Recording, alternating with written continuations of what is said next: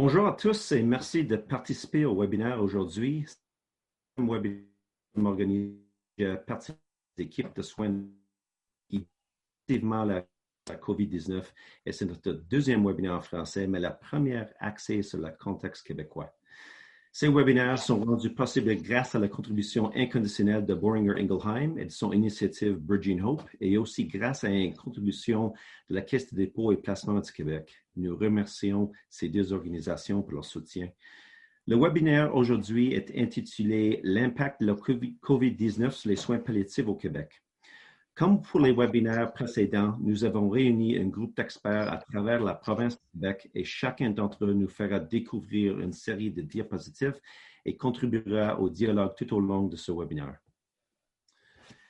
En ce qui concerne le fonctionnement, vos microphones ont été mis en sourdine, mais cela ne signifie pas que nous ne voulons pas vous entendre. Nous aimerions connaître votre avis et vos questions tout au long du webinaire. Vous pouvez vous exprimer en utilisant la fonction QRR au bas de votre écran. Ce faisant, vous contribuerez à la collecte des connaissances qui seront produites au cours des 60 prochaines minutes. Nous vous en remercions donc à l'avance. Nous collecterons et rassemblerons toutes ces données pour référence future. Cette session est enregistrée. Alors, je suis votre hôte pour le webinaire d'aujourd'hui. Je m'appelle Jeffrey Mote. Je suis le PDG de Pallium Canada. Notre modératrice aujourd'hui est le Dr Geneviève Deschamps nos panélistes comprennent aujourd'hui le Dr. Evelyne Gaillardette, Dr. Daniel Gramont et Dr. Marie-Hélène Marchand. Alors, comme déclaration de conflit d'intérêts, euh, Pallium est une organisation nationale à but non lucratif fondée en 2000, basée à Ottawa et financée en partie par Santé Canada. Pallium permet aux organisations de soins de santé, aux professionnels de la santé et aux membres de la communauté d'acquérir les compétences et les outils nécessaires pour offrir des meilleurs soins palliatifs plus rapidement, plus efficacement et avec plus de compassion à tous les Canadiens. En ce qui concerne les conflits d'intérêts, je suis un employé de Pallium Canada et aucun des présentateurs n'a de conflit à déclarer. Le Dr. Deschênes, notre modératrice, prendrait la relève à partir de maintenant. Bonjour à tous. Alors, les objectifs d'apprentissage de notre webinaire, on va essayer ensemble de comprendre pourquoi la COVID-19 a tant affecté nos résidences pour personnes âgées au Québec.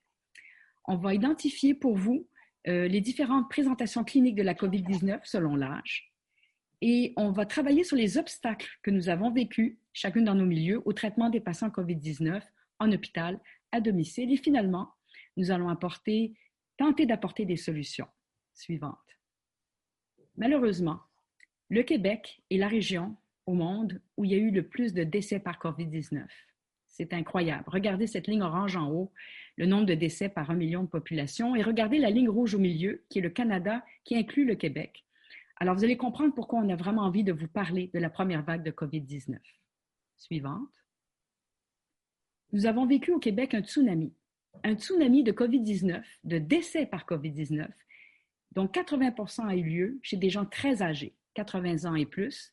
Et chez ces personnes âgées-là, 80% résidaient dans une résidence pour personnes âgées. Suivante. Pour qu'on puisse simplifier notre propos, il existe différentes résidences pour personnes âgées, privées, publiques, petites, grandes. On va toutes les regrouper sous un vocable qui va être résidence pour aînés ou résidence pour personnes âgées. Alors, pourquoi notre hécatombe, notre pardon, dans nos résidences au Québec? On l'a su, le COVID-19 attaque particulièrement les gens âgés, mais surtout, malheureusement au Québec, nous n'avions pas de mesures épidémiques en place. Pas d'unité d'isolement, ni interne ni externe. Nos cas de COVID se mélangeaient aux autres patients. Grave manque d'équipement, étant donné que la commande par nos décideurs d'EPI, d'équipements de protection individuelle, s'est faite un mois plus tard, fin février, alors que les marchés internationaux étaient malheureusement saturés. Grand nombre de mouvements de personnel entre les chambres chaudes-froides, entre les unités chaudes-froides et entre les établissements. On le sait maintenant, c'est la recette du malheur. Absence de mise en place préalable de ventilation rehaussée pour les chambres COVID et les unités COVID, alors qu'on parle maintenant beaucoup des aérosols. Et finalement, et pas le moindre, pénurie de personnel sévère au départ, depuis de nombreuses années, qui a été décuplée par leur contamination massive, puisqu'en quatre mois à peine, 16 000 employés de la santé ont été contaminés. C'est majeur. Le ministère de la Santé québécois n'avait pas de plan pour les résidences de personnes âgées, ni publiques ni privées. Et les résidences privées, malheureusement, depuis 15 ans, on n'a pas accès ni à des équipes médicales ni infirmières 24 heures. Suivante. On termine par la présentation clinique. C'est très complexe, la COVID-19. C'est pas une grippe. C'est une maladie de médecine interne. C'est une maladie multisystémique complexe qui se présente différemment selon l'âge. Si on est jeune, ça c'est 65 ans et moins, les symptômes classiques, on les connaît bien maintenant, c'est l'anosmie, la gueusie, la fatigue qui peut être incroyable, la toux sèche, la céphalée souvent violente les premiers jours, beaucoup de symptômes digestifs, diarrhée, nausées, vomissements, douleurs abdominales, et malheureusement, la catastrophe thrombotique et vasculaire qu'on vit beaucoup maintenant et qu'on réalise avec la COVID-19. Donc, des thromboses multiples, pulmonaires, coronariennes, cérébrales, rénales, hépatiques. Je peux vous dire que nos médecins d'hôpitaux ont trouvé ça très pénible de voir des jeunes de 20-30 ans traverser des épreuves ainsi. Les insuffisances organiques aiguës. Nombreux sont nos patients atteints de COVID-19 de 20-30 ans qui ont dû passer par la dialyse. Insuffisance cardiaque chez des jeunes athlètes. Insuffisance pulmonaire, cérébrale, hépatique. Suivante. Chez les personnes âgées, on a eu une grande surprise. On était tous prêts pour perte de goût, perte d'odorat, la fièvre, la toux. Beaucoup de nos personnes âgées, les très âgées, les 80 ans et plus, on avait une diminution de l'état général. Classiquement, le monsieur âgé ne se levait pas ce matin-là parce qu'il était trop faible, ne buvait plus, devenait confus, somnolent, inconscient, mourait. Et cela pouvait se passer en quelques heures ou en deux, trois jours tout au plus. Et c'est là qu'on a compris que c'était des soins palliatifs accélérés, de grande vitesse, surtout chez les personnes âgées. Les troubles neurologiques ont prédominé sur les troubles pulmonaires. Peu de détresse respiratoire, mais beaucoup de délirium, de confusion, de somnolence, de précoma. La déshydratation était remarquable. Nos gens âgés étaient très, très déshydratés. On se questionne, est-ce que c'est relié à une insuffisance rénale aiguë, au simple fait qu'ils ne pouvaient plus boire, qu'ils étaient déjà très frêles, ils étaient vraiment déshydratés. Et de nombreux troubles cardiaques, insuffisance cardiaque sévère des novos, troubles du rythme, arrêt cardiaque. Alors voilà, c'était les manifestations que nous avons notées chez les personnes âgées de la COVID. Alors, j'ai terminé pour mon préambule et je vais passer la parole à nos trois conférencières. On va commencer par euh, Dr Marie-Hélène Marchand pour parler, chacune d'entre elles, de leur vécu, de leur expérience de la COVID-19 dans leur milieu de travail. Dr Marchand a une double pratique de soins palliatifs à la fois à domicile et aussi à l'hôpital Maisonneuve-Rosemont. Dr Marchand, à vous la parole. D'abord, mais merci, euh, docteur Deschaines, puis merci tout le monde d'assister à ce webinaire et de vous intéresser à ce qui s'est passé au Québec. On a décidé de faire ça un petit peu personnel, parce que je pense qu'on l'a vécu euh, dans notre tête, mais dans notre cœur aussi. Alors moi, euh, avant de commencer dans le plus vif du sujet, il y a eu une mise en contexte de docteur Deschaines plus globale. Je vais vous en faire une un petit peu plus personnelle. Euh, le territoire que je desserre, ça va, ça va vous mettre des mots sur cette image qui est assez parlante, euh, où ce que le feu est pris, comme on dit. Donc, euh, le territoire que moi je desserre, c'est un territoire qui est densément peuplé. Une population vieillissante, probablement à Montréal, un endroit où on voit le plus de personnes âgées.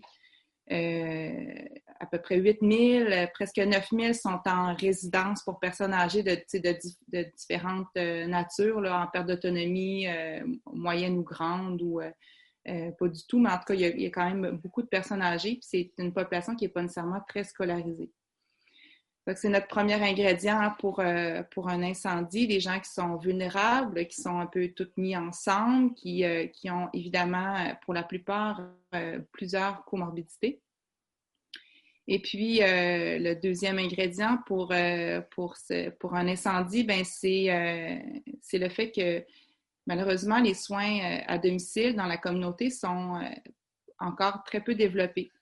Euh, plusieurs de ces résidences-là ont euh, une pénurie de personnel. Et ça, c'était avant, euh, avant la pandémie, une grande pénurie de personnel, pas mal tous les professionnels, et des déserts médicaux. Ça veut dire que des, des, secteurs, des résidences qui avaient accès à aucun médecin de famille.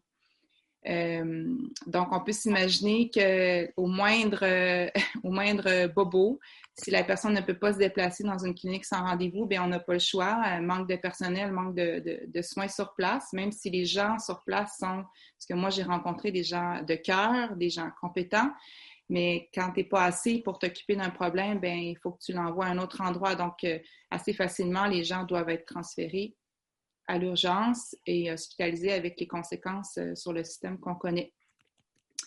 Euh, donc, ça, c'est les deux ingrédients. Et le troisième, vous le devinez, c'est le virus qui est rentré et qui a fait facilement son chemin dans nos résidences. Euh, donc, euh, les, résidences que j'ai fréquentées sont dans les mêmes statistiques que ce que Dr. Euh, Deschênes nous a parlé. Alors, le, feu est vraiment pris littéralement. On peut changer de diapo. Plus, personnellement, ça c'est la mise en contexte. Après ça, qu'est-ce qui est arrivé? Moi, je suis rentrée, le feu était pris trop peu, trop tard. Euh, je vous ai mis une photo, c'est une, photo personnelle que, j'ai prise quand je suis rentrée dans les résidences. Ce pas des endroits que j'allais nécessairement euh, euh, dans ma pratique régulière. Moi, comme tantôt, le docteur Deschamps disait, j'ai double pratique, mais pendant la première vague, je me suis concentrée dans les soins dans la communauté. Et puis, j'ai été appelée probablement beaucoup trop tardivement, mais à venir voir qu'est-ce qui se passait dans nos résidences pour aînés. Alors, l'image que j'avais envie de vous, partager, c'est euh, une image qui, euh, euh, une situation qui a été, qui m'a beaucoup touchée. Je pense qu'elle représente bien le propos que je vais, que je vais vous décrire ensuite. Donc, ça, c'est des dossiers. C'est des dossiers médicaux qu'une infirmière a, mis au sol. Puis c'était une résidence qui avait plusieurs étages. Donc, ça, c'était son unité à elle, une infirmière qui connaissait évidemment les gens depuis très longtemps. Et ça, c'est les gens qui, ont, qui sont décédés. Puis euh, quand je suis rentrée, euh, elle avait mis de la musique, euh, elle pleurait. Puis elle disait, Docteur Marchand, c'est la seule façon que je peux honorer ces gens-là parce que je les reverrai plus. Puis j'aurais voulu les accompagner jusqu'à la fin parce que je les connaissais, je connaissais leur famille. Mais malheureusement, ces gens-là sont décédés, la plupart, à l'urgence, sur nos étages d'hôpitaux, seuls, parce que les, les, les proches aidants n'avaient pas accès à ce moment-là de, la pandémie. Moi, ça m'a ça beaucoup touché quand j'ai vu ça. J'ai dit non seulement on a, on a des, gens qui, qui, ont à cœur la dignité puis le confort euh, de leurs patients, mais, euh, mais moi, je veux, je veux faire quelque chose. Je veux essayer de changer cette trajectoire-là. Alors, on s'est retroussé les manches. Euh, on a fait une petite équipe. On s'est dit, OK, ça s'est passé comme ça au début. On va essayer que ça se passe pas comme ça pour la suite. Alors, on a ouvert les portes, on est allé voir euh, les résidents, les, personnes âgées, puis on a découvert des gens très atteints, très malades, fragilisés par euh, le COVID. Certains étaient diagnostiqués, d'autres pas, parce qu'évidemment, on se rappelle qu'on est en situation de pénurie. Donc, il y a un certain point où que même les gens qui viennent dépister n'y vont plus parce qu'ils sont, sont ailleurs. Donc, on faisait des diagnostics cliniques. Et puis, on s'est dit, on va commencer par euh, savoir qu'est-ce que ces gens-là veulent veulent, est-ce qu'ils veulent être vraiment transportés à l'urgence? Qu'est-ce qu'ils veulent comme niveau de soins, niveau d'intervention médicale? Et puis, euh, ben c'est un peu sans surprise qu'on a découvert que presque 100% des personnes âgées ne voulaient pas être transférées. Ils sont bien, ils sont chez eux, dans leur oasis de paix. Ils veulent des soins sur place, des soins de confort. Et parfait, c'est, c'est ma spécialité, je connais ça, j'ai tous les outils, j'ai les connaissances, alors euh, on y va, c'est ça qu'on veut faire malheureusement, ben, notre obstacle qu'on rencontre, c'est la pénurie de personnel. Donc, on a tous les moyens, toutes les connaissances, mais on les, on n'est pas capable de garder les gens sur place. Alors, on a même fait des nuits en tant que médecin. On a dormi presque, euh, j'exagère, mais presque dans les chambres de nos patients, installé nous-mêmes les biberons, les sous-cutanés, etc., pour pallier un petit peu au manque de soins. Mais bon, on est une petite équipe, on fait ce qu'on peut. Malheureusement, il y a quand même euh, beaucoup, beaucoup de gens qui ont été transférés dans leur, euh, dans leur dernier moment à l'urgence et sont probablement décédés sous les néons d'une urgence de Montréal. Évidemment, on a essayé de ramener de l'humanité là-dedans, mais c'était devant la tâche qu'on avait à faire, ça n'a pas été suffisant, du moins par rapport aux attentes qu'on s'était fixées. Donc, ça a été un constat euh, qui a été difficile, euh, mais qui a été quand même unanime, euh, que si on avait eu des soins à, domicile plus forts, plus organisés, plus épaulés par les, par les gestionnaires avant la pandémie, je pense qu'on aurait été plus capable d'absorber cette hécatombe, comme, comme le docteur Deschaines disait tantôt. il y a quand même une volonté de la part des gestionnaires, mais je pense que tout le monde était pris un peu dans, dans ce tourbillon. Puis, il y a eu des conséquences quand même majeures. On peut passer à l'autre diapositive. J'ai résumé un petit peu, dans le fond, mes propos. Euh, la, la, thématique du webinaire, c'est l'impact de la, pandémie sur euh, les soins palliatifs. Ben, moi, personnellement, j'ai vu un peu trois, trois volets.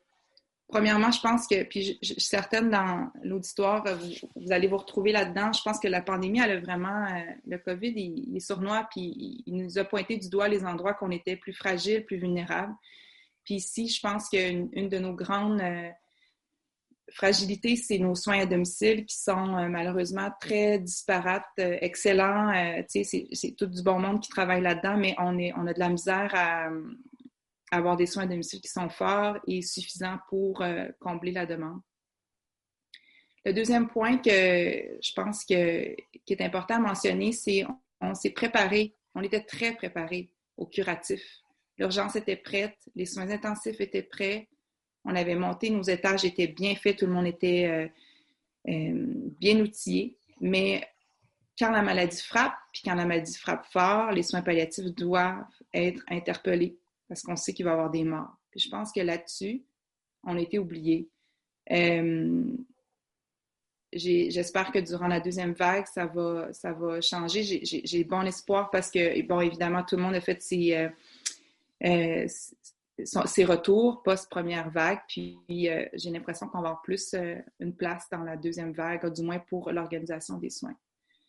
Et le troisième, et non le moindre, euh, j'ai marqué l'humain éclipsé par l'urgence, l'urgence d'agir. Je pense dans l'ébullition, on a, mis beaucoup de côté l'humain. Ce que je veux dire, c'est qu'on a voulu beaucoup contrôler les éclosions, c'était la chose à faire, mais on a tassé les prochains dents que les gens se sont retrouvés euh, seuls. Euh, on n'a pas pu respecter euh, les niveaux de soins.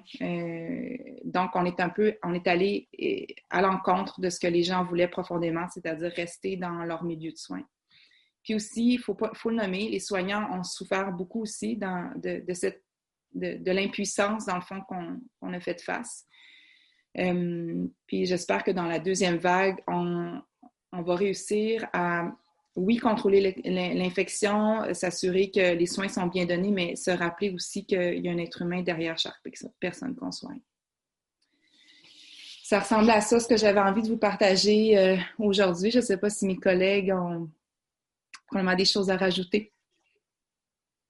Merci beaucoup, docteur Marchand, pour ce témoignage très touchant. Je pense que oui, je pense que docteur Gaillardès et euh, docteur Grandmont vont rajouter des choses dans leur présentation. Je vais passer la parole à Daniel Grandmont, qui est médecin à l'unité de soins palliatifs de l'hôpital universitaire de Sacré-Cœur et qui a vécu une expérience euh, très particulière. À vous, docteur Grandmont. Merci, docteur Deschênes. Euh, pour parler de mon expérience, je l'ai un peu regardée avec sous forme d'une chronologie euh, où je me préparais je l'ai vu par rapport à cette fameuse vague, mais ça, a vraiment ressemblé à un tsunami, ce qui s'est passé euh, à l'hôpital Sacré-Cœur, qui, est dans le nord de l'île de Montréal, donc, et qui est au sein du CIUS du nord de l'île de Montréal, donc, qui est un regroupement de plein d'installations. Et il faut savoir que pour nous, on a une unité à l'hôpital Sacré-Cœur et on a une unité satellite qui est à quelques kilomètres de chez nous où on a 18 lits aussi. C'est toute la même équipe de médecins qui gérons ces différentes installations au sein de notre région. Donc, en attendant la vague, on est une équipe forte et les hôpitaux étaient de plus en plus calmes. On sentait que la vague se préparait pendant ce temps-là, notre équipe a travaillé d'arrache-pied pour élaborer, pour diffuser des protocoles puisqu'on savait que il y aurait des gens qui travailleraient en zone chaude et on souhaitait leur transmettre nos connaissances, à savoir comment on pourrait, avec des médicaments qui risquaient d'être euh, diminués en termes de nombre, on pouvait euh, donner des soins euh, efficace pour contrôler des symptômes. Donc, on a travaillé dans un premier temps là-dessus et par la suite, on a planifié nos corridors de service, on a planifié, on a intensifié nos corridors avec notre unité satellite de 18 lits qui était à l'hôpital Notre-Dame de la Merci, donc dans un CHSLD où on avait nos 18 lits. Et notre trajectoire dans notre tête était claire. Les patients qui arrivaient à l'urgence rapidement étaient orientés vers cette unité-là pour libérer le plus possible Sacré-Cœur qui allait prendre, euh, qui allait avoir beaucoup de zones chaudes. Euh, à l'intérieur de Sacré-Cœur. Donc, on voulait limiter nos patients et dès lors les amener dans notre unité là-bas.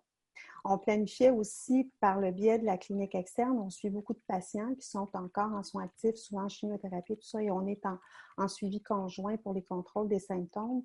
Donc, nos patients suivis en clinique externe, on établissait les ponts avec les différents secteurs des patients puisqu'ils viennent de partout, étant donné que c'est un centre de référence. Donc, on établissait des plans de traitement, euh, des contacts avec les CLSC, euh, des centres locaux de services communautaires, là, des différents secteurs pour notre clientèle en clinique externe. Et puis, on concède notre, euh, unité hospitalière de Dosely qui devient une zone chaude. On se dit que c'est quand même une bonne chose parce que nos infirmières qui sont euh, qui seront dans cette zone-là ont en plus une expertise de soins palliatifs pour donner les soins à nos patients. Et on, on se dit que c'est une bonne chose pour l'expertise nursing qui va rester là et on sait que nos patients vont aller en CHSLD. Suivante. Et là, la vague arrive. Et finalement, notre superbe de belle planification, tout a été apporté par la vague parce qu'il n'y a rien qui a fonctionné. La première chose, c'est que notre fameuse unité satellite euh, au sein de l'hôpital Notre-Dame-la-Merci, ça va être un des premiers CHSLD euh, qui est tombé en éclosion. Donc, rapidement, nos patients qui étaient dans cette unité-là ont été transportés d'urgence dans un autre secteur du centre hospitalier de soins de longue durée pour laisser euh, notre unité à la zone chaude des patients pour les regrouper en zone chaude au sein du CHSLD. Et donc, nos patients dans le transfert ont malheureusement, pour la plupart, contracté la COVID et sont tous, à un moment donné, notre unité euh, de Notre-Dame-la-Merci. Tout le monde est devenu contaminé par la COVID. Donc, c'est ce qui se passait sur notre voie de sortie de Sacré-Cœur. On ne pouvait plus aller là. La porte se fermait à Sacré-Cœur, de plus en plus de patients, de plus en plus de zones chaudes et nos zones froides devenaient de plus en plus restreintes. Donc, les infirmières qui étaient dans notre zone chaude rapidement ont toutes été contaminées, infectées et sont parties en congé de maladie. Donc, l'expertise est partie parce que tout le monde était malade. Euh, et puis, notre équipe médicale, voyant ça, on, on s'est mis à travailler en silo. Certains, comme moi, sont restés à Sacré-Cœur. D'autres sont euh, de notre équipe étaient à domicile. Euh, d'autres ont été euh, dans d'autres zones. Et puis, on essayait de tricoter notre journée quand on était à Sacré-Cœur, commencer nos patients en zone froide, aller ensuite en zone tiède. Mais on restait consultant pour les patients en zone chaude puisqu'il était convenu que ces patients-là étaient suivis par des équipes de spécialistes et que nous, ils pouvaient nous appeler n'importe quand en consultant. Donc, on était en support pendant la journée, mais souvent, euh, c'est le soir qu'on pouvait passer voir les patients parce qu'on avait nos autres patients à voir avant. Et pendant tout ce temps-là où on essayait de tricoter en zone froide, euh, tiède et chaude, eh bien, nos patients mouraient et puis ils mouraient seuls.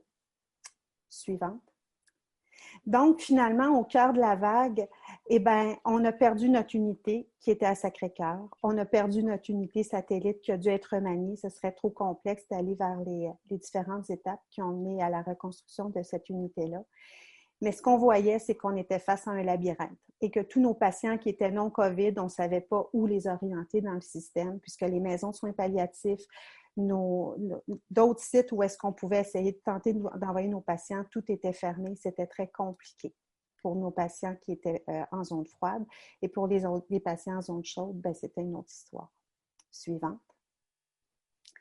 Donc, j'ai résumé finalement ce qu'on a vécu pendant la vague, que ça a été une improvisation suite à notre désarticulation toute notre équipe forte a été complètement désarticulée, la tête, les bras, le corps, tout le monde était un peu morcelé, à travailler un peu en silo comme il pouvait, avec des gens qui étaient en, maladie, qui revenaient. Et on a essayé de maintenir tout ça autant que faire se peut dans différents sites. Suivante. Donc, à la suite de tout ça, si on peut faire un bilan de la première vague, c'est qu'à tout le moins, on, peut dire que nos protocoles on réussit à apaiser les symptômes de nos patients et de ça, on en est très content. Je pense que les, euh, les, gens ont appris à les utiliser et il y a eu une nouvelle façon de faire dans la façon de gérer les symptômes.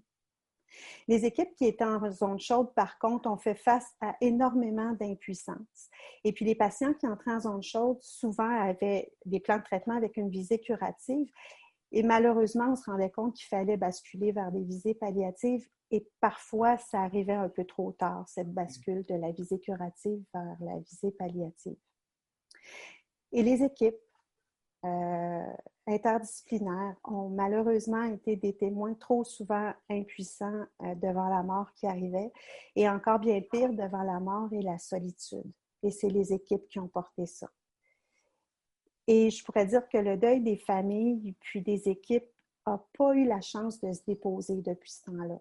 Tout le monde porte ça encore, chacun à sa façon, chacun dans son impuissance, mais tout le monde porte encore ce deuil-là. Si on prend les survivants de la COVID, ben, parce qu'il y en a eu, hein, ce n'est pas juste des gens qui sont décédés, mais ils sont arrivés dans une longue, longue, longue période de convalescence. Et là, ce labyrinthe qu'on avait pendant le gros de la vague, ben là, c'est le labyrinthe de qu'est-ce qu'on fait avec toute cette clientèle qui présente une très grande fragilité gériatrique, qui doit être localisée, euh, qui doit trouver un nouveau milieu de vie. Alors ça, ça a été problématique. L'autre chose que je pourrais dire qu'on vit à l'hôpital, c'est que nos objectifs de soins, c'est aider auprès de nos patients, ça devient un petit peu plus compliqué à, les définir. C'est plus difficile parce qu'on sent que derrière tout ça, il y a un deuil qui est difficile. Les familles ont l'impression qu'on leur a volé du temps avec leurs proches.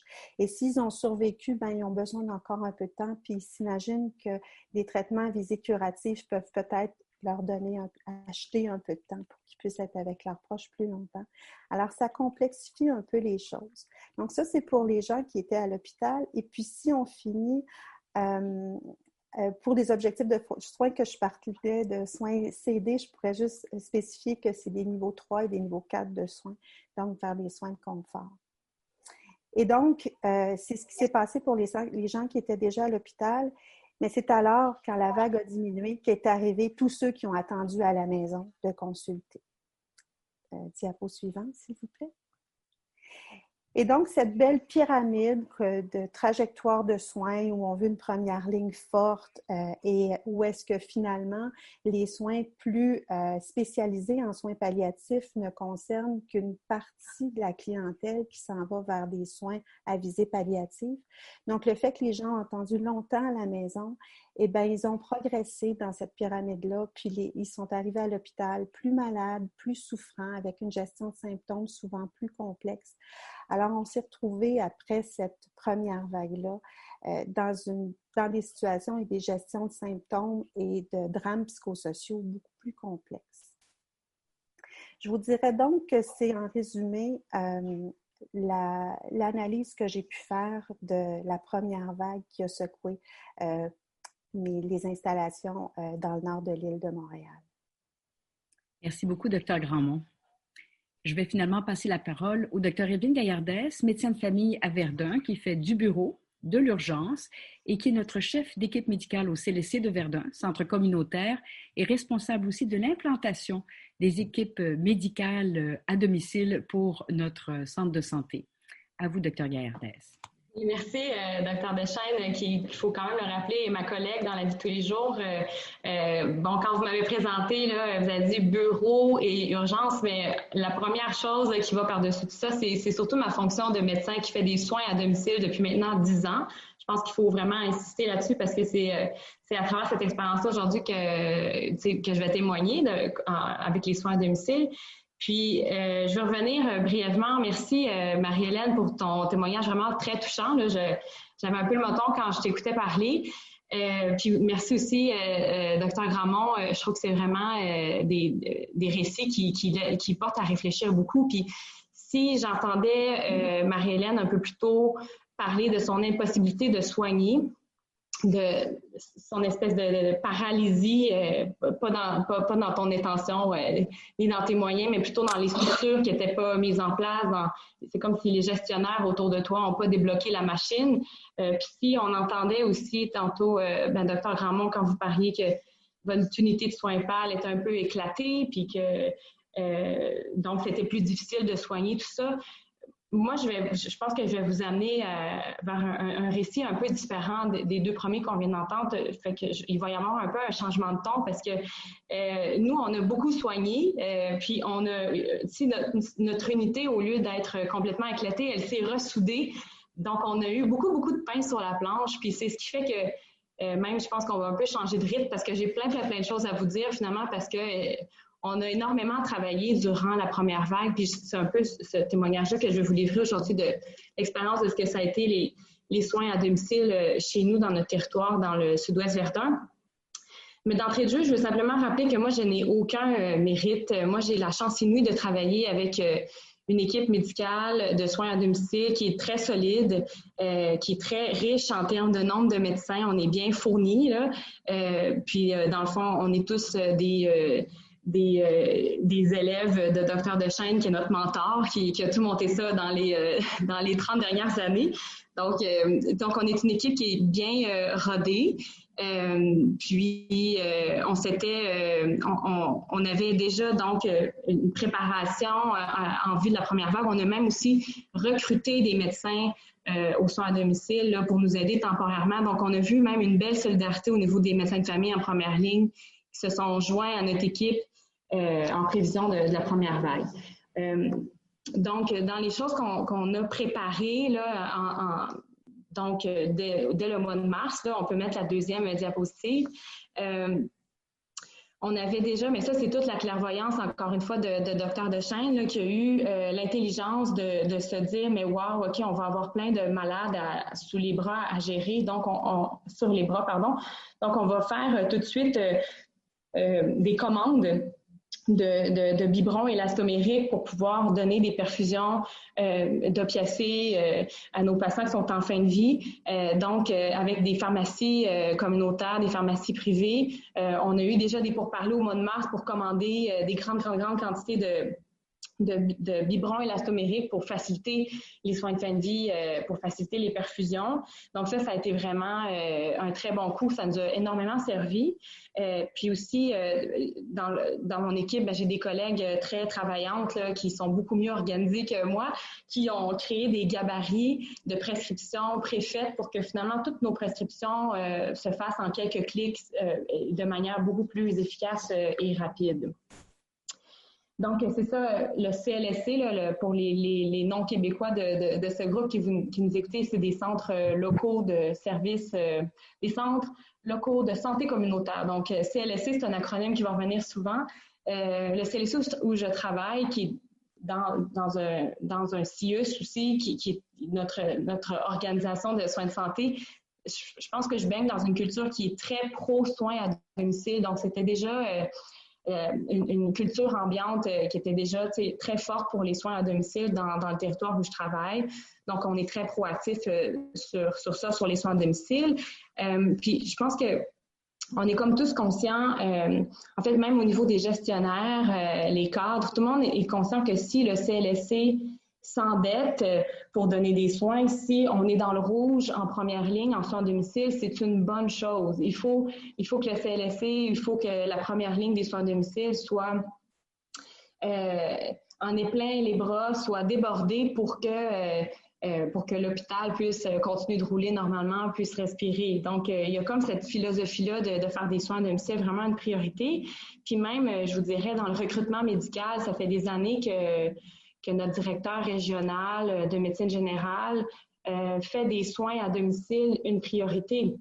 Donc, quand on, quand, on cherche un poste en médecine familiale puis qu'on veut appliquer pour le Sud-Ouest Verdun, ben, euh, on va se faire dire que la priorité va aux soins à domicile. Donc, il y a comme une volonté qui est politique, qui, est déjà, je pense, très bien implantée dans, dans, le territoire où j'ai la chance de travailler. Donc, euh, vraiment, aucun mérite ici. Euh, puis même, bon, tantôt, on parlait que j'ai un chapeau aussi d'urgentologue, mais moi, j'ai été approchée par le directeur adjoint à la DSP au printemps pour me faire dire, écoute, tu vas être délesté complètement de l'urgence et tu ne vas t'occuper que des, des, éclosions majeures dans nos résidences pour aînés. Donc ça, je trouve que c'est une image qui est très forte. Euh, qui illustre euh, la priorité euh, qui est donnée aux soins à domicile. On peut enlever la, la, diapositive qui est là, qui, qui, qui sert moins, merci. Donc, euh, ben, c'est ça. Mais en dépit euh, de la belle équipe médicale euh, dans laquelle, bon, dont je fais partie, de, de notre expérience en, soins de fin de vie, qui, qui, je pense, est excellente, puis de, de, nos grands efforts de préparation, je pense qu'il faut quand même dire qu'il y a eu de grands manquements au niveau de la prévention et du contrôle des infections. Puis ça, on en a fait mention en, en début de webinaire avec Dr. Deschênes. le problème, c'était pas juste la pénurie la, pénurie d'équipements, c'était une facette du problème, mais c'est que c'est comme si, ben, on le sait, c'est une vision très hospitalo-centriste de, de, de, de, la crise COVID. Puis toutes les directives qui descendaient du ministère de la Santé, les directives qui descendaient euh, de l'Institut national d'excellence euh, en santé, on dirait que ça s'adressait toujours juste à l'hôpital ou aux cliniques. On n'avait rien sur les soins à domicile. On était toujours euh, laissé un peu en pan comme ça, dans le doute, dans le mystère. Euh, donc, il y a eu vraiment des longs délais avant qu'on ait des directives claires sur le terrain. Puis, il a vraiment fallu qu'on se batte, euh, puis qu'on crie euh, très fort pour se faire entendre, pour qu'on comprenne que la crise, elle avait lieu dans notre cours, chez nous, dans les soins à domicile, en première ligne, dans les résidences. On avait beaucoup, on soignait beaucoup de malades, puis on avait besoin de, de directives claires. Donc, c'est ça, les équipements de protection étaient disponibles beaucoup plus tôt à l'hôpital que dans nos équipes de soutien à domicile. Euh, ça a été très long avant qu'on commence à créer des zones chaudes euh, ou des trajectoires chaudes au moins entre les patients dans les résidences. Euh, donc, le, support de la prévention, contrôle des infections s'est fait tarder beaucoup, puis ça, ça a coûté très cher euh, puis là, euh, après ça, je voulais vous dire, donc, euh, bon, c'est ça. Puis comme on l'a déjà dit, l'absence d'équipement de protection, non seulement ça a eu des, des, des, graves des, conséquences sur nous comme travailleurs de la santé d'aller au front mal préparés, mais c'est ce que c'est ce qui a contribué en fait à, à, ce que le feu se propage de résidence en résidence aussi, là, bien entendu. puis bref, je voulais terminer sur ce point-là en disant que j'ai trouvé ça fou quand même que que l'épicentre de, la crise COVID au Québec, c'était dans les résidences pour aînés, mais c'était là qu'on manquait le plus d'équipements. Et que, tu sais, quand j'y repense, je trouve qu'on est allé là soigner dans ces résidences-là, un peu vraiment comme des cow-boys, vraiment de manière très téméraire parce que on n'avait pas de protection, on n'avait pas, euh, pas de défense. Euh, on peut, oui, c'est ça. Ensuite, euh, ben, c'est ça. Concrètement, sur le terrain, ça allait très, très vite. Euh, dès euh, les, euh, les, premiers cas, là encore une fois, moi je vous parle dans des résidences, là on en a eu très peu dans des domiciles. Dès les premiers cas, à mon arrivée, du moins, les patients étaient déjà mourants. Donc, un peu comme tu le disais, Marie-Hélène, on arrive puis on, on, constate que déjà le feu est pris. donc, on a vite senti l'urgence de mettre en place rapidement des, soins de confort, de, évidemment de parler aux familles, d'orchestrer les soins avec les infirmières. Puis ça, imaginez, c'est un travail euh, colossal pour un seul patient. Euh, donc, imaginez ce que ça représente quand on le fait pour des dizaines de patients en même temps. Euh, c'était très, très intensif. puis juste quand même une petite mise en contexte aussi. souvent, pour ne pas dire toujours, là, les médecins de famille, euh, puis je ne veux pas faire un propos anti-médecins de famille, mais souvent, les médecins de famille qu'on essayait de rejoindre par rapport à leurs patients malades, ben on n'arrivait pas à les rejoindre, puis c'est normal, c'est correct, ils ne sont pas toujours de garde. Puis quand on arrivait à les rejoindre, ben ils ne sont pas nécessairement habitués à faire des soins palliatifs ou faire des soins de fin de vie. Euh, puis dans d'autres résidences où on allait, il y avait parfois des des médecins de résidence, donc des médecins attitrés à aller à la résidence, disons, toutes les semaines, tous les lundis, euh, tous les vendredis, faire une tournée de patients. Mais ces médecins-là à qui on parlait euh, nous confirmaient que, ben, eux, ils ne faisaient pas ça des soins de fin de vie, ils font pas ça des soins palliatifs, puis ils sont pas de garde pour leurs patients. Puis euh, ça aussi, je les comprends, ces médecins-là, parce que dans le fond, ils ils supportent une lourde clientèle, euh, souvent à eux tout seuls, en solo. Ils rendent un immense service. Puis clairement, ils ne peuvent pas être toujours de garde pour leurs patients. Donc, ce n'est pas un blanc que je fais, mais juste un constat que finalement, avoir un médecin de famille en cabinet ou avoir un médecin de famille qui vient à la résidence, c'est pas garant d'accès à des soins euh, palliatifs ou à des soins de, de confort. Donc, bref, cette crise-là dans les résidences, euh, ça nous est tombé dessus. Euh, quand je dis nous, je parle de l'équipe médicale des soins à domicile du CSC de Verdun. Ça nous est, puis, puis tous les professionnels de la santé, les infirmières, tous les professionnels des soins à domicile.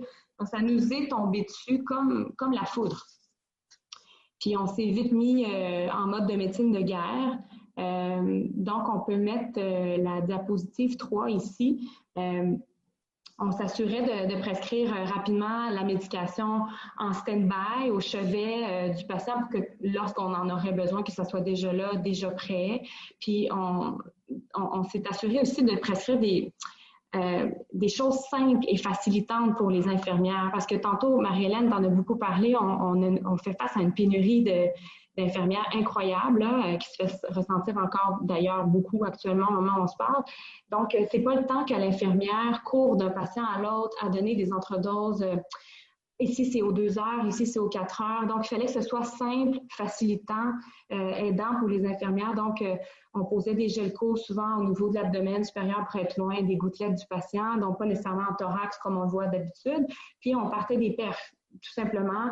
Ça n'empêchait pas de donner des entredoses avec tout ça, mais on essayait de garder ça simple, efficace, parce que, bon, c'était un mode de médecine de guerre les infirmières du CLSC ont travaillé très fort pour euh, non seulement auprès des, patients malades leur donner des bons soins, mais aussi à organiser toute la pharmacie sur place euh, comme une pharmacie d'hôpital finalement. Euh, on se souvient que habituellement, les gens qui vivent dans des résidences privées, leurs médicaments proviennent de la pharmacie communautaire, le Jean Coutu, Uniprix, Pharmaprix. Et donc là, de manière exceptionnelle, on a créé des réserves de médicaments à usage collectif. Ce qui était bon pour euh, Jeannette est, bon pour Huguette, puis la médication euh, pouvait servir un peu pour tout le monde, bien entendu, en, individualisant verbalement avec l'infirmière ce qu'on faisait pour tout un chacun, mais on s'est fait des réserves euh, de médicaments pour répondre au grand volume de patients malades. Puis ça, ben, c'est beaucoup les infirmières qui ont travaillé fort à créer cette pharmacie-là sur place. On a vite aussi compris dans nos euh, visites médicales à domicile qu'il fallait non seulement voir les patients malades, mais également tous ceux du même étage euh, euh, et puis même tous ceux de la même résidence parce que ça allait devenir nos prochains patients. C'est un peu cynique, mais c'était un peu ça quand même. le but étant de les, connaître avant qu'ils tombent possiblement malades pour mieux bon, être préparés, mieux connaître qui ils sont, c'est quoi leur valeur, euh, c'est quoi leur niveau de soins, tout ça pour que euh, finalement euh, être prêt s'ils tombaient malades. Puis vraiment, cette stratégie-là de voir tout le monde, ça s'est avéré vraiment très utile parce que malheureusement, on a eu souvent des, 50% et plus de, de, taux de COVID positif dans une même résidence, ce qui est un peu hallucinant. Euh, donc, pendant deux mois, ben, le travail, c'était de faire des tournées de patients malades, de parler avec leurs proches, de répondre aux nombreux appels des infirmières, de prescrire la médication pour les soins, puis faire des constats d'essai. Ça a été très soutenu euh, et intense. Je pense que vous avez compris. Euh, on peut mettre la diapositive 4. Je vais essayer de faire ça vite parce que je vois que le temps passe. Euh, notre expérience a permis de démontrer qu'on peut éviter des hospitalisations en fin de vie chez des patients euh, âgés frêles atteints de la COVID. On peut garantir des bons soins palliatifs si on est bien organisé et préparé. Euh, parce que c'est ça, on a eu souvent 50% de taux de positivité dans nos résidences avec des taux d'essai qui ressemblaient un peu à ce qu'on a vu dans dans les CHSLD, soit 25-30 malheureusement. Euh, puis, dois-je avouer que ben, dans notre territoire, on n'a pas vu le raz de marée de patients malades rentrer dans notre hôpital. C'est pas arrivé. Notre hôpital communautaire a été assez épargné par la crise. Puis, je pense que c'est le reflet de notre travail euh, en première ligne à domicile. Puis je pense qu'il faut garder en tête que mon expérience à moi est ancrée dans une réalité qui est très montréalaise. Là. Euh, euh, un milieu urbain densément peuplé. en parlais tantôt, Marie-Hélène. On a beaucoup, beaucoup, beaucoup de vieux, euh, de, patients âgés qui, vivent dans nos territoires sous le même toit, beaucoup de résidences. Je pense que dans le sud de l'Est, Marie-Hélène, vous avez 50 et plus résidences privées. c'est énorme. Là. Beaucoup, il faut être conscient du côté densément peuplé qui ajoute au fardeau de cette crise-là. Euh, puis, euh, mon Dieu, il faut que j'aille vite, mais ce qui a fait toute la différence aussi, je pense, entre mon expérience puis, puis celle de, bon, de, Marie-Hélène, par exemple, c'est que, bon, j'en ai parlé un peu, mais l'implication euh, du CLSC chez nous était très forte. Le CLSC était très généreux. on a fourni des corps de travail de nos infirmières jour, soir, nuit. dans le fond, c'est comme exceptionnel qu'on ait, qu'on ait fait ça, malgré, malgré la pénurie, mais on a été capable de forcer la machine pour mettre des infirmières, donc 24 euh, heures sur 24, ce qui est requis finalement pour faire des soins de fin de vie. on a besoin de cette euh, présence-là. Euh, parce que je pense que si on n'avait pas mis en place ce support infirmier-là sur place 24 sur 24, évidemment, nos patients auraient, auraient été envoyés en ambulance à l'urgence, c'est certain. puis on sait que les familles étaient très peu présentes pendant la première vague, puis on comprend pourquoi. Souvent, les proches avaient peur d'être infectés eux-mêmes. Bon, notre expérience a mis en évidence qu'une éclosion majeure dans une résidence pour aînés entraîne un besoin d'une réponse urgente en soins palliatifs.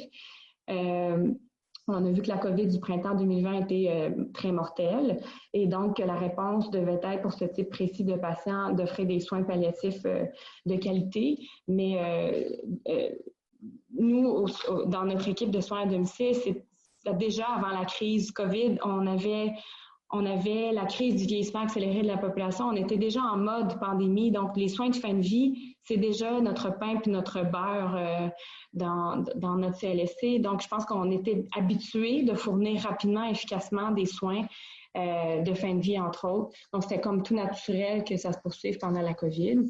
Euh, puis, je vais terminer sur ça, puis je vais me dépêcher qui est nouveau avec la crise COVID, euh, puis je pense pas qu'on a abordé ce point-là jusqu'à maintenant, mais c'est la, la particularité de devoir travailler en étroite collaboration avec les résidences pour aînés. En général, euh, euh, quand on soigne un patient, on, parle à notre patient, puis on inclut la famille, puis le prochain an dans la discussion. Mais là, il y a un troisième joueur. Le troisième joueur, c'est la résidence privée qui n'a pas nécessairement le même agenda que nous. puis, en effet, ça s'est vu, puis ça continue de se voir. Là, il y a des résidences privées qui ont tendance à inciter leur personnel soignant privé euh, de faire le 911 pour leurs clients malades en dépit de leur niveau de soins, euh, en dépit des prescriptions faites par le médecin, en dépit de la planification qui a été faite au préalable, euh, même si on est disponible 24 heures sur 24. donc, vous pouvez être le meilleur médecin disponible tout le temps, avoir un patient qui vous supplie, s'il vous plaît, docteur, aidez-moi à, me permettre d'avoir une belle fin de vie dans la dignité chez moi. mais le plan que vous avez dessiné, dès que vous avez le dos tourné, bien, une ambulance peut être appelée euh, et votre patient peut être envoyé à l'urgence. Euh, euh, et bref, c'est une catastrophe, là, puis sans, qu'on vous en ait parlé auparavant. Donc, tu sais, je pense qu'il faut vraiment que l'alliance entre les résidences privées et les médecins de famille et les CLSC, les équipes de soins à domicile, soit très bonne pour que ça soit gagnant pour les patients. Mais malheureusement, je le répète, il y a beaucoup de résidences privées qui ont leur propre agenda et euh, il y a comme un laisser-aller à ce niveau-là. On dirait que le ministère de la Santé n'intervient pas. Puis moi, je trouve ça personnellement euh, très préoccupant, euh, considérant non seulement que la crise sanitaire est loin d'être finie, mais que les clientèles dans les résidences continuent de s'alourdir d'année en année. Donc, voilà, il faut comprendre que si on veut, il faut, nous laisser soigner. Bref, c'est ça que je voulais dire. Si les résidences euh, décident de jeter nos patients euh, à la rue, de les envoyer à l'hôpital sans, euh, sans notre accord, ben c'est comme si tout ce qu'on fait, finalement, c'est complètement inutile. Donc, il faut vraiment qu'il y ait une, une, collaboration. Je m'arrête ici. J'ai terminé. Je pense que c'était comme un long témoignage fleuve. J'espère que je ne vous ai pas trop étourdi. Merci, euh, Evelyne, euh, de ton témoignage. J'aurais tellement de rebondissements à, te faire parce que, bon, évidemment, euh, Dr Gaillardez et moi, on est collègues. Alors, on s'est énormément, on a échangé énormément durant ce tsunami et j'ai envie de parler des bons coups avant de passer au message clé parce que j'ai bien écouté vos témoignages très touchant. Puis euh, on a parlé quand même beaucoup d'obstacles. Mais il y a des bons coups quand même dans, dans cette pandémie-là. Puis le premier, je trouve que on a beaucoup parlé du niveau de soins avec nos patients. Je pense qu'on en a vu parler dans les médias aussi. Euh, donc ça, c'est intéressant. Euh, les gens étaient plus disponibles à parler aussi de la mort, de la fin de vie, de ce qu'ils souhaitaient. Fait que pour moi, c'est un effet secondaire positif. L'autre, euh, l'autre bon coup qui est très pharmaceutique et technique, mais c'est les biberons. Euh, docteur Gaillardez, Evelyne, elle a passé quand même un, peu vite parce que c'était pas nécessairement le but de la présentation, mais moi, je vous invite à aller voir, à aller lire là-dessus. C'est un petit peu, on a redécouvert les biberons. Euh, c'est un, quelque chose qui est vraiment très facile d'utilisation, qui ne nécessite pas beaucoup de personnel au chevet. Donc, dans un contexte de pression sur le système, de pénurie de personnel. Je pense que ça devient intéressant. Ça, c'était les deux, euh, les deux bons coups. Puis, pour euh, faire un clin d'œil à Dr. Grandmont, bien sûr, on a entendu beaucoup d'obstacles et de difficultés, mais en même temps, ce que je vois, c'est que euh, quand les soins palliatifs sont impliqués tôt, et on peut éviter beaucoup de, de labyrinthes je pense qu'on est des bons chefs d'orchestre, puis on, a à cœur, on met le, patient au centre de nos décisions. Je trouve que ça l'a soulevé justement par l'absence euh, de, des soins palliatifs dans les décisions. ça l'a mis en lumière leur importance. Euh, on, va passer à l'étape euh, message clé, piste de solution. on va faire un petit tour de table comme on l'a fait pour les témoignages. bon, moi, je pense que ça a été c'est quand même cohérent avec, euh, avec les témoignages de tous, mais euh, on a parlé beaucoup des proches aidants qui ont été, euh, effectivement, il y en a qui ont été un petit peu mis à l'écart parce qu'il y avait peur, donc ce sont eux-mêmes mis à l'écart et c'est très compréhensible. Mais il y avait aussi beaucoup d'obstacles pour les proches aidants à venir accompagner leurs êtres chers.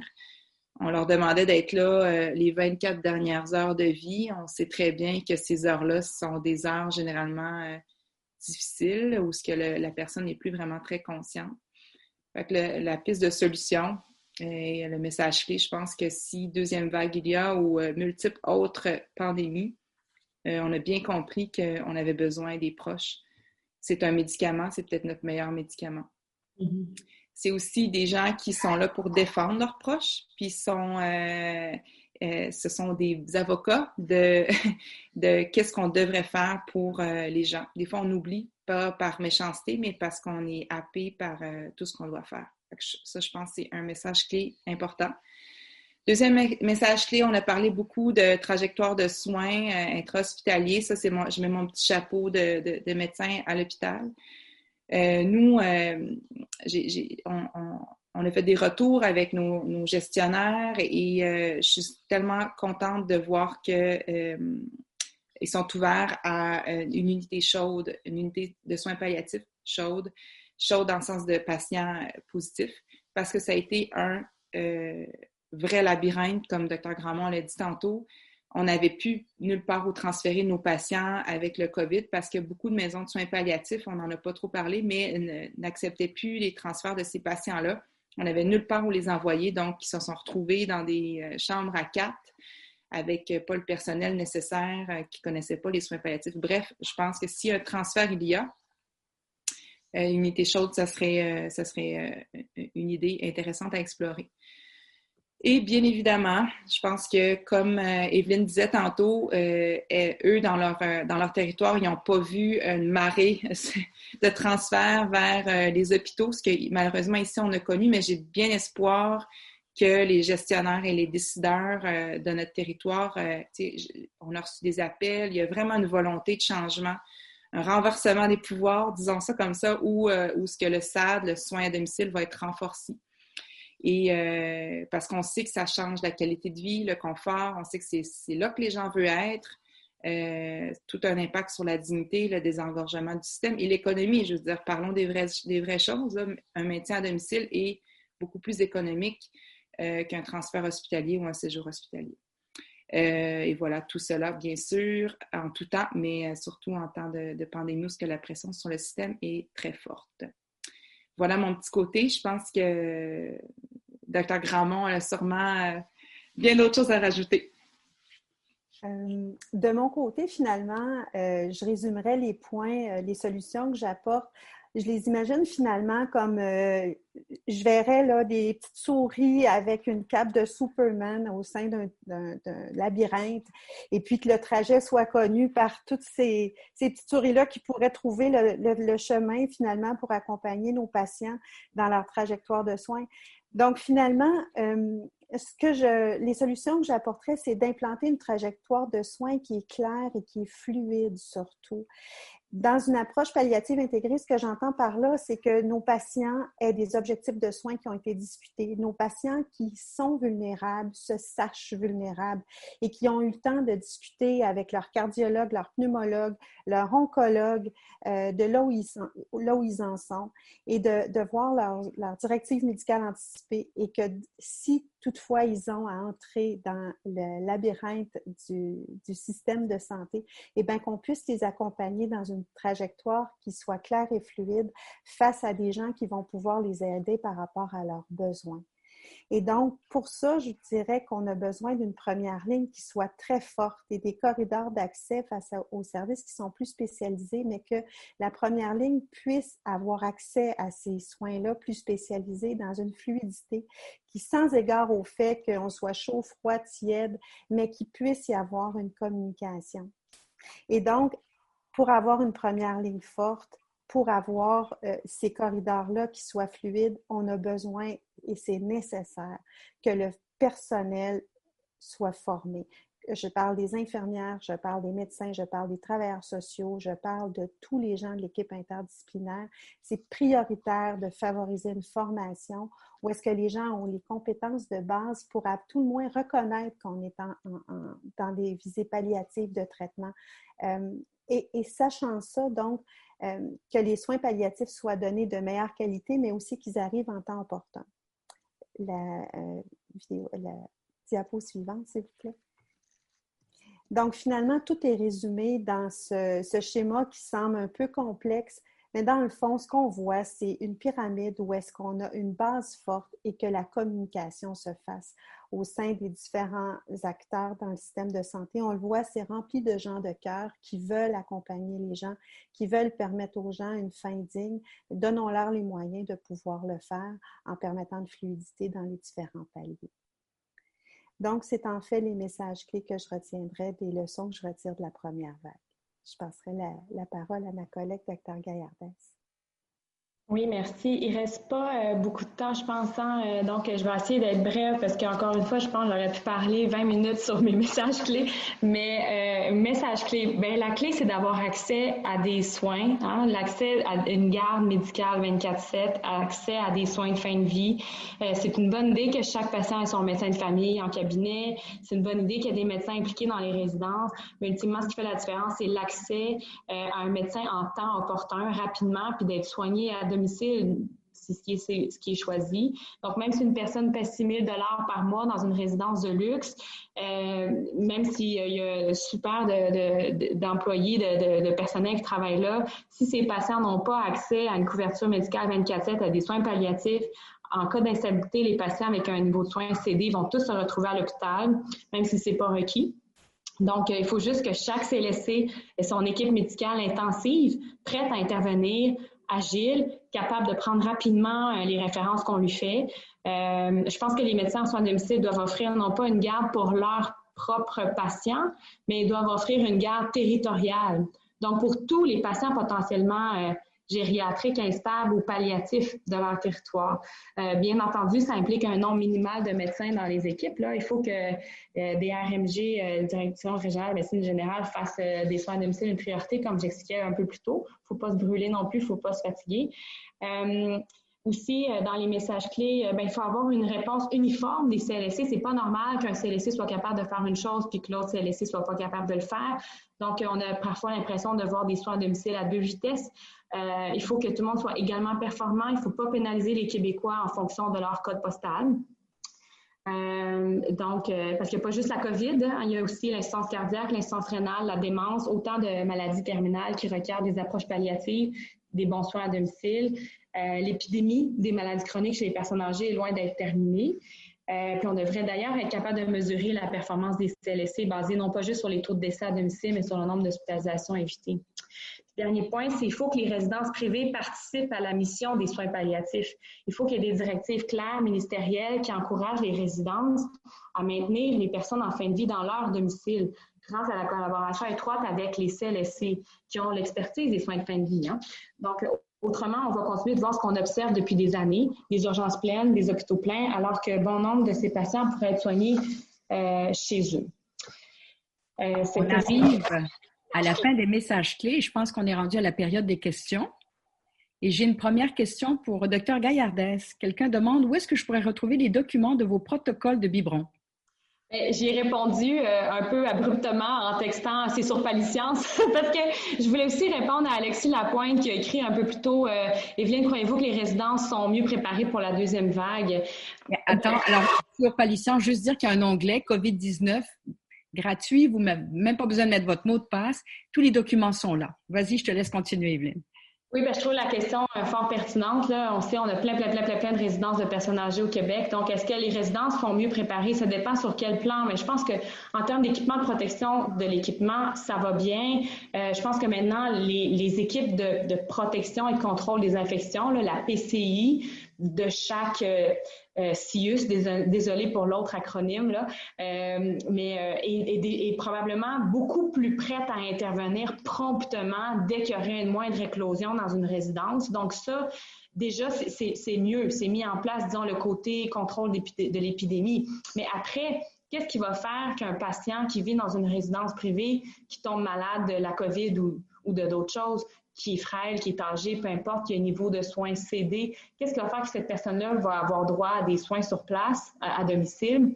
C'est pas l'organisation comme telle de la résidence, mais c'est plutôt est-ce que le filet de sécurité euh, du CLSC qui est là, est-ce que l'équipe médicale du CLSC est, disponible, est-ce qu'elle est existante, est-ce qu'elle est prête à intervenir rapidement? Donc ça, je pense que c'est pas nécessairement une question de la résidence comme telle, mais plutôt des ressources disponibles dans l'écosystème de, cette résidence-là. Il faut que chaque territoire, bref, euh, dispose des, mêmes ressources médicales en termes de réponse rapide en soins palliatifs à domicile. Alors, il y, a, une autre question qui va dans le même sens, peut-être pour Dr Marchand, et qui dit, bon, dans les RPA de mon territoire, il n'y a pas assez de personnel. De toute façon, ils vont toujours aller à l'hôpital s'ils tombent malades. Je pense que ma présentation était très claire sur ce que je tout cas, ce que j'ai beaucoup de compassion pour euh, cette personne-là qui nous écrit. Là. Euh, un peu comme ce que Evelyne disait, ça prend quand même une volonté politique. Euh, ça prend des gestionnaires qui nous appuient. il semble avoir une vague vers les, les, les SIAD, les SAD aigus. moi, je suis de nature optimiste. Je vais essayer de surfer là-dessus, puis je vais profiter du levier qu'on a actuellement, mais je dois douter je dois vous dire que je doute quand même qu'on arrive à cette structure-là pour absorber euh, la deuxième vague. Mais c'est pas parce qu'on ne réussira pas que c'est pas dans la bonne voie. Je pense qu'on peut pas demander non plus aux décideurs de tout changer sur un dixième. Ça va prendre du temps, puis euh, on va miser là-dessus que peut-être dans la prochaine épidémie, s'il y en a une, euh, qu'on va être plus, plus ferré à l'absorber. Docteur Grandmont, j'aurais une question pour vous qui est très intéressante. Pourquoi on ne considère pas les bénévoles comme des proches aidants? Les bénévoles ont perdu leur place auprès des gens en fin de vie, entre autres dans les résidences pour personnes âgées. Est-ce qu'on pourrait aussi, dans les hôpitaux, les considérer comme des proches aidants? Euh, de mon expérience que j'ai entendue par rapport aux maisons de soins palliatifs, puis je dois dire que dans tous nos témoignages, malheureusement, autour de la table, il n'y avait personne des maisons de soins palliatifs. Et c'est des, des, milieux très importants dans la trajectoire de soins et effectivement, qu'ils ont été souvent mis en vase clos parce qu'on souhaitait que ces milieux-là puissent rester le plus froid possible, donc ne pas recevoir de patients avec la COVID pour ne pas contaminer les autres et tout ça. Si je reviens avec les maisons de soins palliatifs, c'est que les maisons de soins palliatifs fonctionnent beaucoup avec l'implication des bénévoles. Et ce que j'ai entendu donc, c'est que beaucoup de bénévoles euh, sont euh, souvent toujours, mais souvent âgés en haut de 60 ans, et donc s'exposent de toute façon pour eux-mêmes à des situations.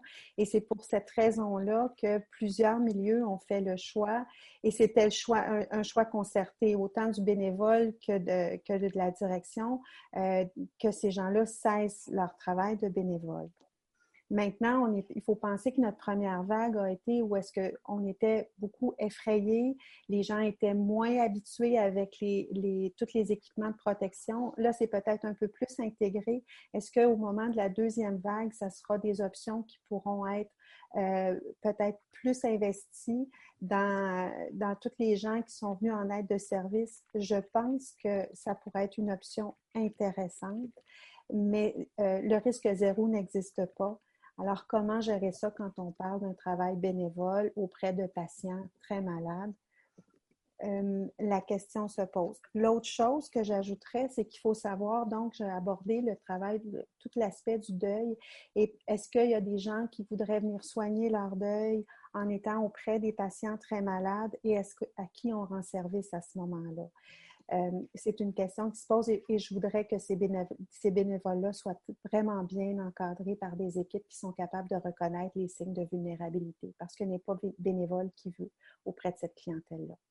Merci, Dr. Gramont. Il y aura une autre question euh, très technique mais pratique. On a fait les certificats de décès à distance par l'application React. Alors, Dr. Gaillardès, pourriez-vous expliquer un peu comment ça fonctionnait?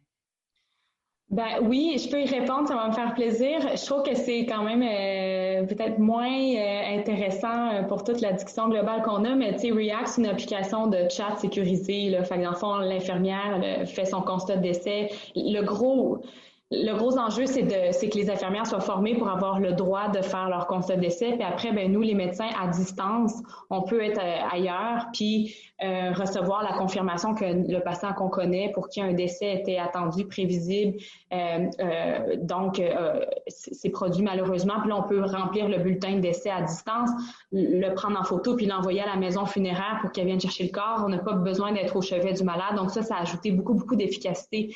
Mais je, je l'ai quand même encore une fois, là, euh, je suis opportuniste, là, mais pendant que je parle, je veux profiter euh, j'aimerais peut-être qu'on euh, qu'on regarde le commentaire de Sylvie Dufresne, qui est une collègue, docteur Dufresne, qui j'aurais envie de lire quelques, quelques mots de ce qu'elle nous partage. Là. J'espère que ça ne va pas la froisser, mais je trouve que c'est très pertinent. Là. Elle nous dit pendant la pandémie, le plus difficile, le plus frustrant n'a pas été de soigner des patients, mais d'avoir eu des bâtons dans les roues de la part des administrateurs des résidences privées.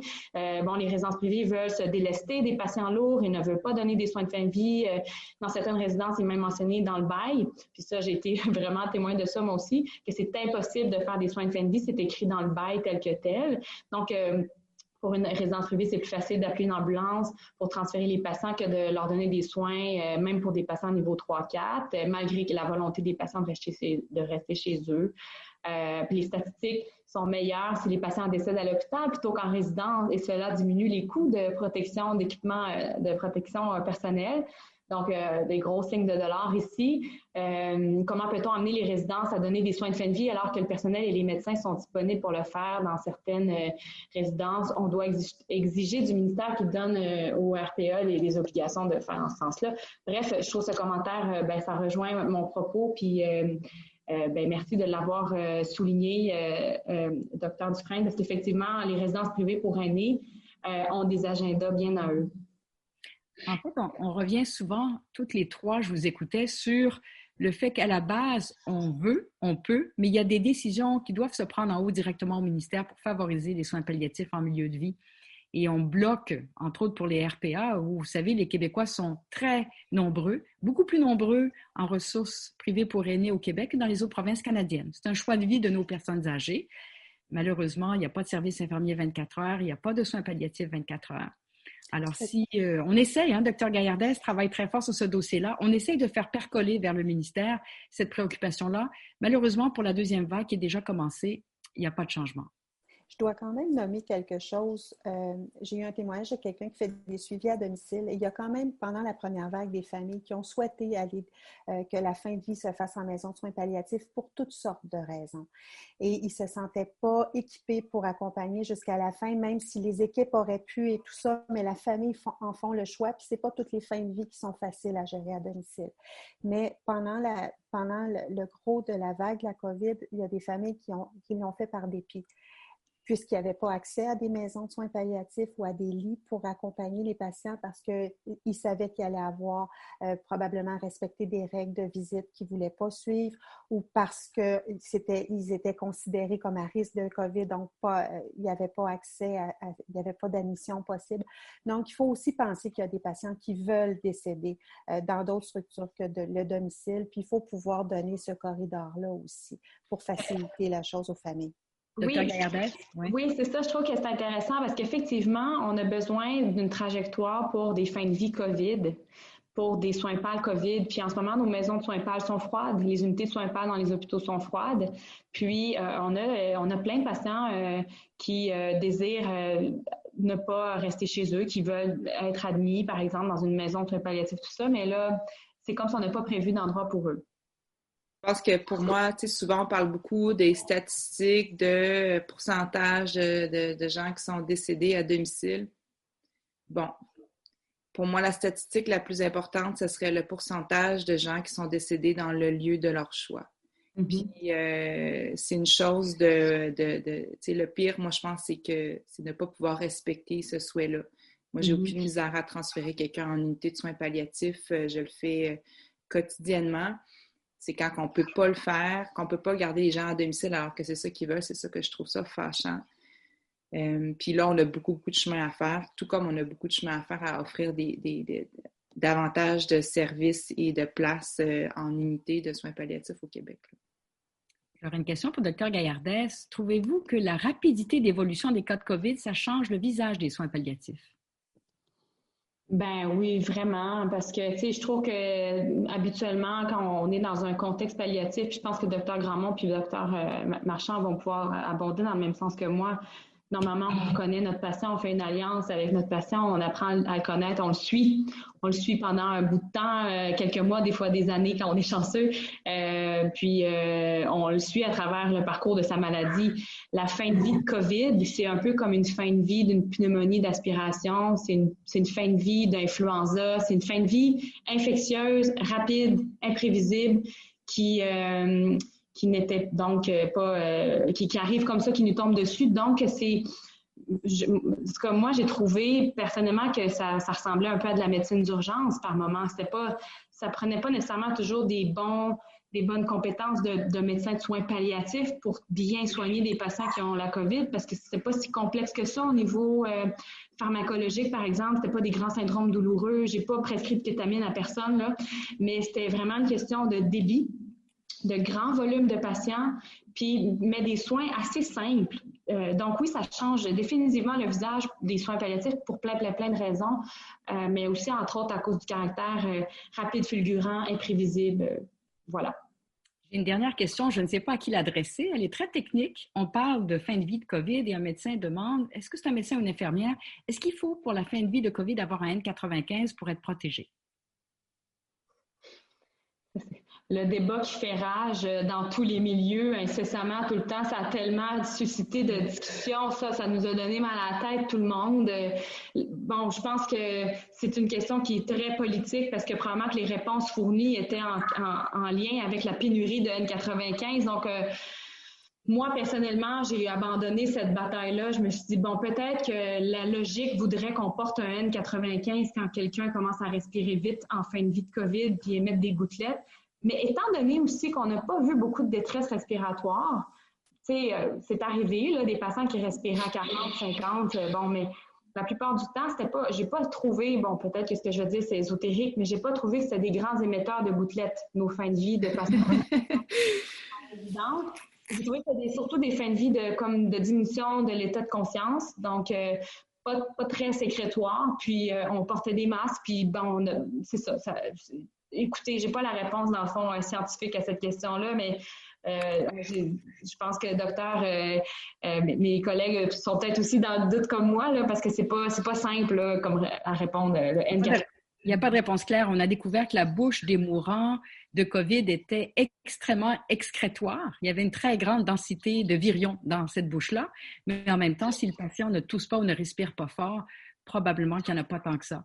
Normalement, la santé publique aurait dû nous guider dès le début, mais je pense qu'on a eu des versions contradictoires d'une journée à l'autre tout au long de la première vague et on risque d'avoir encore ça pour la deuxième vague. Et d'un établissement à l'autre. Puis, euh, moi, moi, ce que j'ai retenu, c'est que malheureusement, ça a fait beaucoup de peur et beaucoup de gens, n'ont pas voulu aller soigner. Puis c'est bien raisonnable euh, parce qu'ils se sentaient mal protégés. Donc, on a eu des gens qui n'ont pas reçu les soins euh, nécessaires.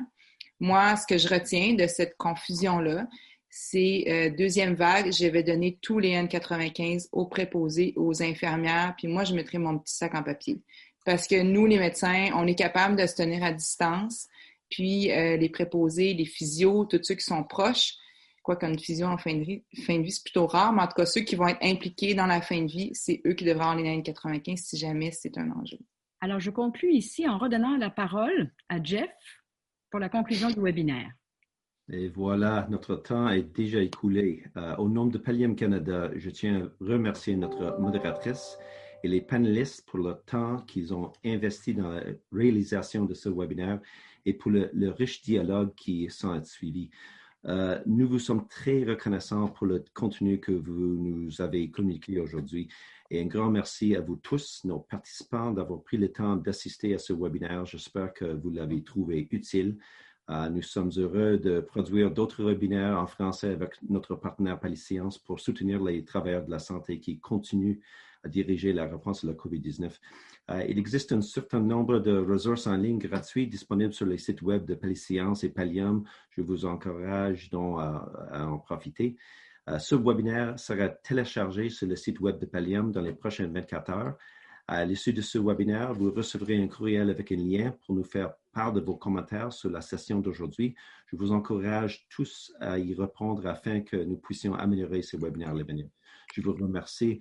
Passez une bonne fin de journée et prenez soin de vous. Merci. Merci.